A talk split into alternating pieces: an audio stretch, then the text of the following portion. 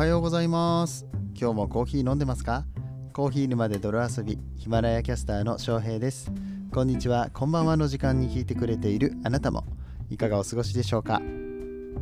この番組はコーヒーは楽しいそして時には人生の役に立つというテーマのもとお送りする毎日10分から15分くらいのコーヒー雑談バラエティラジオとなっております。皆さんの今日のコーヒーがいつもよりちょっと美味しく感じていただけたら嬉しいです。本日は4月の28日水曜日となりました。ビッグニュースがね飛び込んできたんですよ。えコーヒーのこれは品種新しい品種と言っていいんですかね。再発見されたっていう言い方をしているので、まあ、昔からあったんだけれどもその重要性にまた気づいたというかちょっとね新しい発見があったっていうようなコーヒーの品種が、えー、見つかりましてそれがステノフィラっていう品種になります、えっ、ー、とこれについてはねちょっとあのもっと調べて詳しくお話したいなと思っているのでそうですね今週の金曜日の豆知識のコーナーとか、まあ、もしくはコーヒーニュースのコーナーどちらかで土曜日ですね、え、どちらかでちょっと扱いたいなと思っているんですけれどもステノフィラっていうコーヒーが発見されましてでそれについて、えーと、イギリスのジェームズ・ホフマン先生ですね。あの YouTube でインフルエンサーとかをやっているコーヒー系の、えー YouTuber の方、コーヒー系の YouTuber の方っていうか、まあ、あのコーヒー業界では超有名なチャンピオンなんですけど、うん、あのこの方がね、発信をされていましたので、えー、ちょっとその YouTube、英語なんですけれども、その分のリンクだけ貼っておきます。英語を読める方、えー、もしくはこう翻訳とか通してね、えー、聞ける方はちょっと見てみていただければと思いますが、ちょっと、え今度金曜日、土曜日ぐらいまでにリサーチして、えしっかりとお話ができるようにしておこうかなと思っておりますので、よろしくお願いいたします。たします。はい、えー、ということで今日は、え、ちょっとステノフィラの話ではなくて、え、クラブハウスの話ですね。僕はあのクラブハウスでコーヒーかけるまる研究会っていうのをやってまして今後の運用だったりだとかまあ普通にクラブハウスの使い方みたいなところをねお話ししていけたらいいかなと思います。では本編やってまいりましょう。この放送は歴史とか世界遺産とかを語るラジオ友沢さんの提供でお送りします。えー、っと、僕ですね、最近クラブハウス、なんやろ、ここの数日、急にあんまりログインしなくなりました。うんと、運用の方法についてちょっと考えたというか、自分の中であの若干冷めた感じもあったりとかしたんですけど、あの冷めたって言ってもあれですよ。あのクラブハウスでおしゃべりするの普通に好きですし、あのただね、無駄に入るのやめようと思って。うん、あのやっぱり時間が解けるんで、えー、そこら辺のね距離感がなんか急につかめた感があるんですよね。あのっていうのは興味のある人とお話をしたい時にはあの DM あのインスタでもツイッターでもいいんですけれどもダイレクトメールを通してお話をしたりだとかあのインスタライブを最近始めたじゃないですか。もうあそこでねかなりあのいろいろできちゃうんですよね。あの本当にやりたいことをあの時間をぎゅっと絞ってやってであのコメントでいろいろと、まあコメントいただけることによって、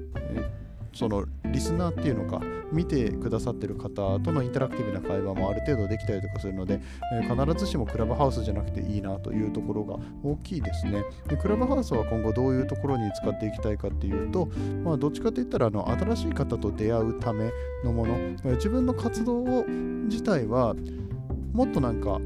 まあ、わざわざクラブハウスを使わなくてもっていうかあのクラブハウスがねあのいわゆる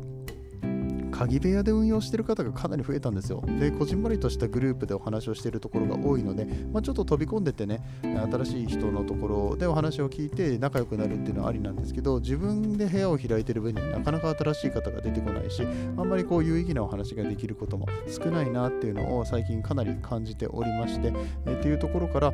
じゃあわざわざクラブハウスでやんなくても、まあ、勉強したいことは本読んだりとか、え、っと、まあ、 Voicy 聞いたり、ポッドキャスト聞いたりすればいい話ですし、YouTube もそうですね。まあ、何かしら耳から入れる、え目から入れる、えー、みたいな感じで、クラブハウスはやっぱコミュニケーションツールとして使っていくのであれば、えー、もうちょっとね、あのしっかりと人が呼べるとか、もしくはその大きい部屋に入ってて、もっといろいろ自分の発言がしっかりとできる準備をしていかなきゃいけない。えー、まあ、要するに僕はあのインプットの方に今は力を入れたいなっていう部分が、えかなり大きくてですね、なんでクラブハウスはちょっと運用の時間を減らしていこうと思ってます。もちろん雑談自体はまあ、ストレス解消というかお友達さんたちと話すの楽しいですしあのコーヒー界隈の人たちはねあの僕の持ってない情報をたくさん持ってたりとかするから、まあ、あのそこをパパッと手に入れられるのもありがたい部分ではありますがこれもやっぱりねインスタの DM で事足りたりとか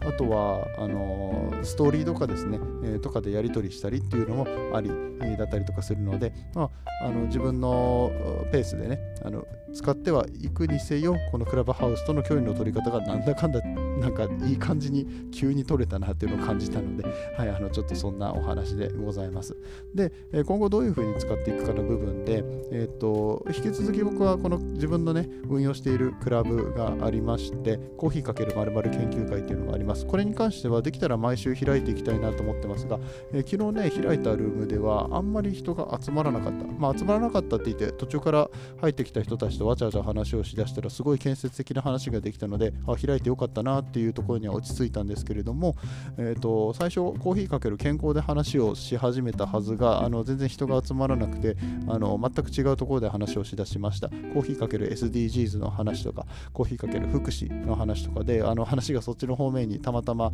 えー、来たメンバーの中でね広がってしまいまして広がってしまったって言い方もあれなんだけど、まあ、それはそれでねあの楽しくできましたし今後あのちゃんとした真面目なルームをこうちゃんとしっかり根回しをしてゲストとかもしっかり呼んであのがっつり、まあ、1時間半とか2時間とかえー、みたいな感じで番組的な構成をしてやっていった方が絶対このルームの価値って上がるよねっていう話にもなりまして、えクラブハウスさん自体が、えー、と今後のアップデートで、えー、とクラブ間のコラボのお部屋を作れるようになる、まあ、つまり僕が持ってるクラブ、えーと、コーヒーかける〇〇研究会っていうクラブと、うん、例えば SDGs ラボっていう僕があの最近ちょっと入らせてもらってる SDGs の、うんと、クラブがあるんですよ。大きいクラブが、えー、そこでコラボをして、えー、部屋を作りましょうみたいなのができちゃうわけですね。であのこれがまあ別にわざわざしなくても部屋は開けるんですけど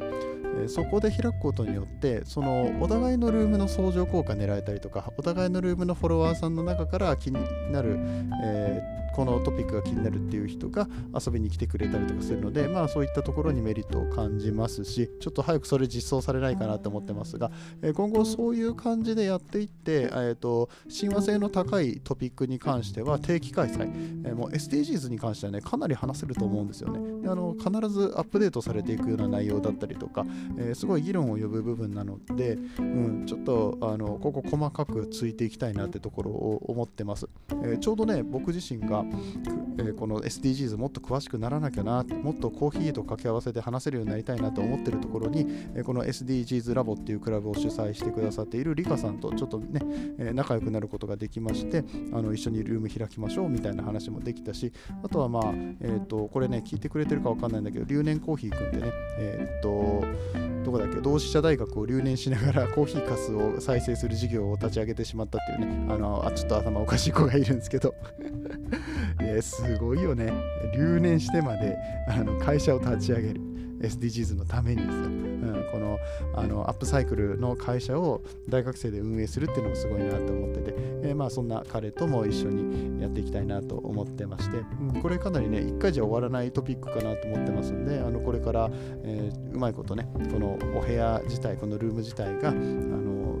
もっと、えたくさんの方に知っていただいてもっとたくさんの方にコーヒーに親しんでいただくとともに、えー、社会問題に関しても発信していくってね意識高くねって。すごいことないですかこれ。なんかねまるで僕あの真面目な話を、いや、真面目ですよ。僕は真面目です。はい。あの真面目な話もちゃんとするんですよ。あの実はそういう話も好きなんです。うん、なんか、昨日のルームの中でも一応そういうあの福祉の話だったりとか、僕は実は教育の話がしたくてねって、あのコーヒーと教育でなんか掛け合わせて、いろんな人にこう、あの子供たちとかにもね、うまくリーチできたらみたいな話をして、翔平さんそんな話もするんですねみたいな。いつもなんかあの、あれですよ、ノリとツッコミだけで生きてるようなやつじゃないんですよ。あの、ボケたいがために、ルームであのわちゃわちゃと雑談をしてるだけじゃないんですよ。分かってもらえます？その辺 はい、えー、そんな感じで、あのまあ、これからはね、えー、そのクラブハウスの運用に関してはそんな感じでやっていこうと思ってます。あの全然声かけてくださればあの雑談の部屋にも入っていきますしあのちゃんとしたルーム一緒に開こうよでもいいですしあとはインスタライブですね、えー、この間やった時また、え、かなり楽しかったし、うん、なんかいろんな方から一緒にライブやりましょうよ。インスタライブ楽しいですね。みたいな話になってたりとかするのであのそこら辺のオファーも、えー、ぜひぜひお待ちしておりますというところです。あのちなみに Facebook とかでもなんかライブの機能とかがね結構いいらしいですね。で Twitter もスペースっていう機能がありますしもうね、えこの辺の新しい、えテクノロジーっていうのは、まあ、Facebook ライブはそんな新しくないけど、えこの辺のテクノロジーねあのしっかりと使っていきたいかなと思ってますので、え皆さんよかったら一緒にやっていきましょう。ということで今日のお話が面白かったよ、ためになったよという方は、いいねボタン、SNS でのシェア、そしてコメントをいただけると嬉しく思います。今日初めて聞いたよって方は、えー、チャンネルのフォローもよろしくお願いいたします。それではここからはコメント返しのコーナーです。コーヒー沼で泥遊びではいただいたコメントにすべて声でお返事をしております。ラジオのお便りのような感覚で質問、クレーム、口、感想、何でも結構でございます。えー、よかったらコメントを足跡として残していってくださいというところで、えー、今日起きているコメントントはですね、えっ、ー、と、昨日の配信に関していただいたコメントです。昨日の配信は、えー、プロだって失敗をするっていうお話をさせてもらいました。これね、なかなか面白いトピックかなって思ったんですけれども、コメントがね、えー、まずは仙台のコーヒー焙煎所から、えー、田中さんから頂いております。田中さん、スタンダ FM のね、えコーヒー屋さんで音声配信者っていう方でございます。本当失敗しないとデータ取れないし、改善できないですよね。ああそれ、そうですよね、うん。結局失敗ある気なんですよ。あの成功体験って結局あのたまたまだったりだとか、うん何て言うんですか、この成功体験ってそのサンプル1なんですよね。その代わり失敗の体験ってダメだったっていうデータがしっかりと取れるので、失敗しない方法っていうのは、あのちゃんとしたエビデンスが取れるっていう部分、すごくあると思います。はい。で、えー、田中さん続きます。俺は JBC で、これジャパンバリスタチャンピオンシップですね。会心のプレゼンして予選突破できた手応えあったところ、えー、ミキさんからタクタイル行ってなくなかった？って突っ込まれて撃沈しましたこれあれね、あの、バリスタチャンピオンシップっていうのは、こう、まあ、いくつかの項目についてね、あのしっかりこう、エスプレッソの抽出だったりとか、味の説明をしていかなきゃいけないんですけれども、えー、タクタイルについて ちゃんと説明してなかったってことですかね、これはね。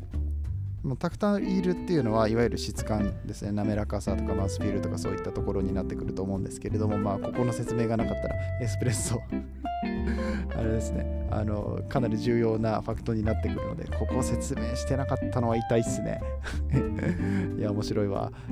WBC2019 年チャンピオンの14も2018年の WBC でタンピングを忘れてしまったのは有名な話。ですそうなんだ。へえ、じゃあですね、小池姉さんと同じ失敗をしたんですね。これめっちゃ面白い。ちょっと今度、小池さんにその話してみようかな。はい、頑張りましょうと、えー、来ております。いや、めっちゃ面白いわ。あのプロからこういう話聞けるってすごく良くないですか？プロの人たちでもやっぱり失敗をするんですよ。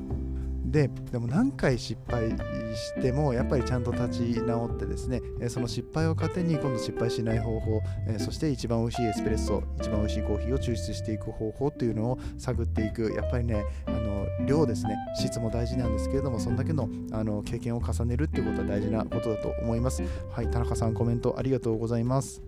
えー、続きまして、K さんです。ありがとうございます。まだまだ修行ですね。 Voicy への道。これ僕何の話だったか忘れちゃったけど、えっ、ー、と、なんだろう。僕そんな話しましたっけ？まあでもまだまだ Voicy は、えっ、ー、と、土日だけの配信となってますのでね、毎日自分の番組として配信できるようにちょっと精進していきたいなと思ってます。あ、思い出した。そうか、尾形さんと話したって話ね。うん、あの、あんまり話が広がらなかったっていうのと、多分ね、尾形さんちょっと疲れてましたね、昨日はね。